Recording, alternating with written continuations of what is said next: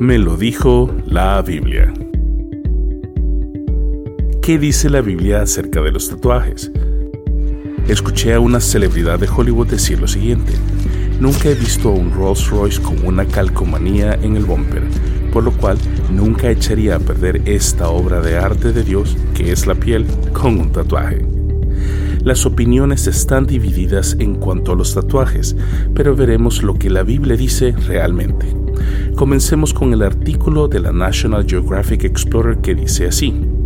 El hallazgo sugiere por primera vez que tanto los hombres como las mujeres de las antiguas sociedades egipcias llevaban tatuajes. Previamente, los arqueólogos asumían que solo las mujeres que vivieron durante el periodo predinástico del antiguo Egipto entre el 4000 y el 3100 a.C. llevaban tatuajes. Esta teoría es basada en estatuillas que representaban a mujeres tatuadas. Si tomamos este artículo como algo cierto y lo apoyamos con la porción de Levítico 19:28, podremos ver que la razón posible por la que Dios mismo le mandó a Israel a renunciar a la idolatría de Egipto, según Éxodo 25, podría haber sido la anterior, por lo cual el tatuarse era contado como un acto posible de idolatría según lo que leímos anteriormente. Esto es lo que Dios le dijo a Moisés después de haber liberado a Israel de Egipto no se hagan heridas en el cuerpo por causa de los muertos ni tatuajes en la piel. Yo soy el Señor. ¿Puede un cristiano tatuarse? La respuesta simple es sí, sí puede tatuarse, pero la pregunta correcta y real debería de ser, ¿debe un cristiano tatuarse? Algunos de ustedes dicen, yo soy libre de hacer lo que quiera.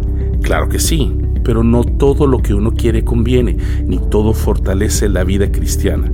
Por eso tenemos que pensar en el bien de los demás y no solo en nosotros mismos.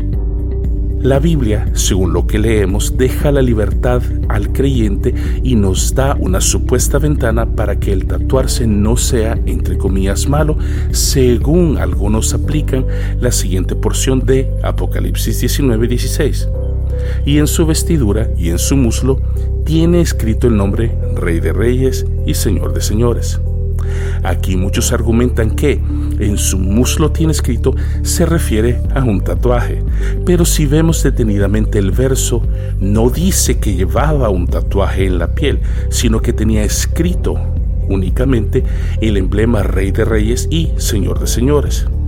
Si comparamos el verbo en hebreo que se ocupa en Levítico 19:28 y el verbo que ocupa el apóstol Juan en Apocalipsis 19:16, veremos que uno es incisión en la piel y el otro es superpuesto, como escrito sobre con algún tipo de tinte, pero no tatuado según los idiomas originales.